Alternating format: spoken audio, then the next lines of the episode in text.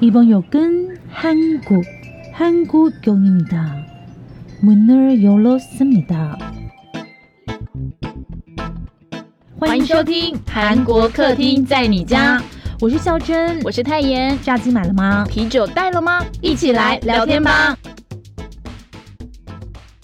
早安，重阿庆，欢迎收听二零二二年八月十九号星期五的韩国新闻小读报。我是孝珍。哎，虽然不是十月要在纽约嫁人的恐怖里孔孝珍啦，不过听到大家的恭喜还是很开心。好，那就来听听今天的新闻小读报。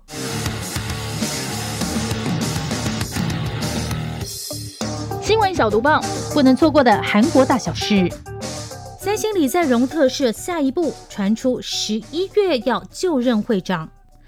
三星电子副会长李在镕在获得韩国光复节特赦、营业限制被解除之后呢，也宣告这位三星皇朝新共主全面复职啊。李在镕呢，八月十九号星期五出席在京畿道容仁市的研发园区动工仪式，重返经营第一线。那这也是李在镕在获得特赦复权后第一个公开行程哦。龙仁市的研发园区呢，是三星电子从二零一四年以来暌违八年在韩国盖研发中心。那这里呢，将会研发 NAND 闪存、晶圆代工这些技术。嗯，虽然有念，但有点听不太懂。没有啦，晶圆代工应该就是台积电那些吧。嗯。目前呢，虽然李在镕还挂着这个副会长的职称哦，不过他应该不久之后就会变成会长啦。因为事实上呢，从二零一四年五月，也就是已故三星电子会长李健熙突然倒下之后呢，李在镕呢也对他叫儿子哦。其实他一直担任三星集团的总裁哦。目前外界的预测是，李在镕会先回归理事的位置，然后十月二十五号就是已故李健熙会长逝世两周年。那差不多相隔一周后的十一月一号呢，是三星电子创立纪念日，也是会长的晋升日，预计可能就会在那时候做出人事晋升宣布。哇，阿荣终于要来了，新官上任三把火，他还背负着要做出跟历代会长不一样的改变与贡献，看来台湾的半导体业者们得接招喽。越盖越高，三星将推出两百三十六层的 NAND Flash 快闪记忆体，也是三星的消息。三星电子今年将发表两百三十六层的 NAND Flash 快闪记忆体产品。诶，没错，就是在刚刚说的龙仁研发中心开发的产品哦。其实美光科技呢，先前已经宣布开发了全球第一款两百三十二层的堆叠 NAND Flash 快闪记忆体。不过没多久，SK 海力士也马上宣布，他们已经完成两百三十八层了。虽然记忆体大厂呢，每个都是致力追求效能，可是其实呢，SK 海力士就预计今年下半年的记忆体晶片需求将出现放缓。那搭载记忆体晶片在内的个人电脑跟智慧型手机，因为出货量将低于最初的预期了，客户呢要消化库存，那伺服器记忆体晶片的需求也可能出现放缓。甚至可能因为需求疲软，导致下半年的记忆体价格更快速下滑。韩国总统尹锡悦就职百日，朝鲜不忘射飞弹。韩国总统尹锡悦在八月十七号就职百日，不过他同时也是历年来就职百日里民调支持率第二低的韩国总统，仅有百分之三十多。小英同党目前还在牢里的韩国前总统李明博，其实呢，在刚上任总统的时候，尹锡悦的支持率还有百分之五十二哦。你看，在三个多月内呢，他就下降了快一半哦。韩国平面媒体《韩民族日报》就认为。尹锡悦用人为亲、夫人干政的疑云依旧挥之不去。那特别是先前我们也在读报里说过的，韩国一度呢想将这个小朋友的入学年龄调降至满五周岁。从喊出政策推进再到放弃的过程，都让人怀疑尹锡悦政府是否具备经营国政的能力。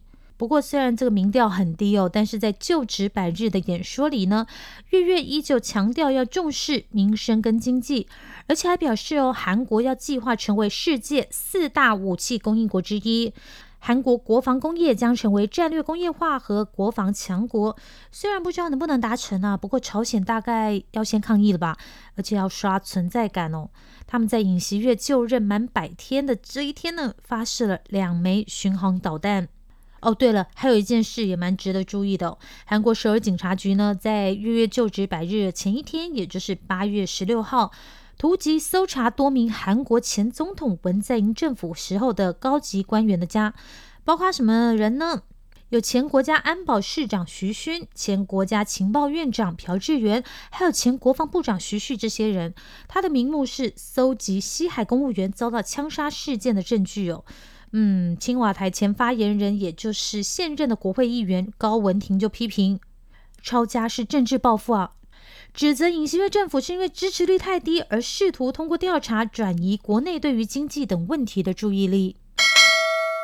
尹锡悦推出第一个房屋政策，五年将供应两百七十万户。韩国政府宣布，未来五年呢，将在全国供应两百七十万户住房，其中首尔地区就占了五十万户哦。那目标呢，是透过民间主导的重建项目跟地段再开发，大大增加城市住房的供给量。因为大家都知道嘛，这个首尔的公房哦是非常的吃紧，几乎没有一个韩国总统可以打房成功。那政策的目标呢，是向市场提供符合需求的优质房源。呃，这有待观察。另外呢，只要获得三分之二以上土地业主同意，信托公司或是房地产投资信托证券公司等专业的民营单位，也可以成为城市开发项目的主体哦，并且可以按照公共开发项目的标准，享受容积率、税收等优惠政策。可是同时呢，他也要求这些民营单位要用提供租赁住房的方式，适度偿还开发利润。还有呢，对于开发以居住为主的住房项目，容积率最高可以提升到百分之五百哦，也就是可以盖得更高的意思了。诶，不知道为什么这个好像文字看起来好像是不错啦，但是不知道最后会不会歪楼哦，我们还是继续的观察。谢谢大家的祝福，孔孝真十月要在纽约嫁人啦。对啦，不是孝真我本人，而是跟孝真同名，没有啦，我跟他同名的孔孝真欧尼要嫁人喽。韩国爱情剧女王孔孝真接下这个女星孙艺珍跟玄彬的婚礼捧花之后，威力果然相当惊人哦！宣布十月就要在纽约当新娘，嫁给小她十岁的美籍韩裔歌手 Kevin Wu，恭喜你！是新奇不是泡菜，T 叉叉叉报道又被韩媒点名了。韩国空军黑鹰特技飞行表演队 T 五零教练机星期四飞到高雄小港国际机场整补后呢，已经飞回韩国。黑鹰军机难得过境台湾，吸引大批的航空迷、军事迷争夺。这一款飞机也被大家昵称为“泡菜机”哦。不过，韩国电视台 JTBC 呢，就在晚间新闻的小片段里呢，点名台湾的 T 叉叉叉电视台，将黑鹰军机叫做“泡菜机”。因为前阵子呢，韩国跟中国呢，才因为泡菜是谁的闹得有点不开心。JTBC 的记者就说啦，泡菜是中国的腌制蔬菜种类，甚至前阵子还有人说韩国的泡菜是来自中国。因此，记者点出。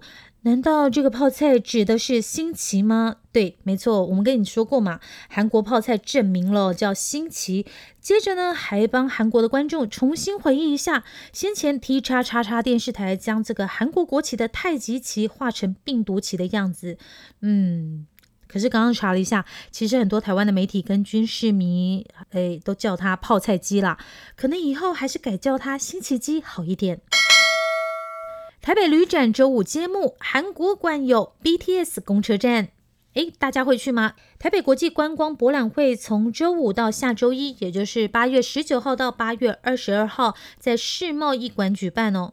韩国观光公社呢，将安心旅游在韩国主题融入展馆，推广一些安心的旅游景点，还有自驾旅游。他们打出了韩国五大观光重点城市，也就是韩国人自己会去的，像是釜山啊、泉州啦、木浦、安东跟江陵。也就是说呢，你想要到韩国玩，不一定要去首尔啦。韩国馆呢，还把这个江原到江陵的 BTS 公车站搬到馆内，民众呢可以利用手机扫描现场特定图像，利用特制的 IG 滤镜拍照打卡。那只要参加馆内指定的打卡活动，而且填写问卷，你就可以获得纪念品哦。然后呢，另外在世贸易馆也有一个国际美容美甲展。韩国业者呢，已经因为疫情有两年不能来台参展了。这一次，韩国号召百大业者代表抵台，喜欢韩式美容的听粉不妨去看看哦。好啦，以上就是星期五的韩国新闻小读报。最后要告诉大家，最近台湾媒体报道的都是柬埔寨工作诈骗的新闻。可是其实，在韩国呢，韩国特派希望我们提醒大家有换钱诈骗。也就是说呢，有一些不法分子他会在网络上用优惠的利率问需要换钱的人要不要私下兑换。可是当你汇了钱却拿不到韩币，目前有这样的情况在发生哦。无论是在韩国或是台湾或是亚洲各地，大家想换钱的话，还是到这个合法的场所换钱吧。好，下周一还有泰妍的读报哦，安妞。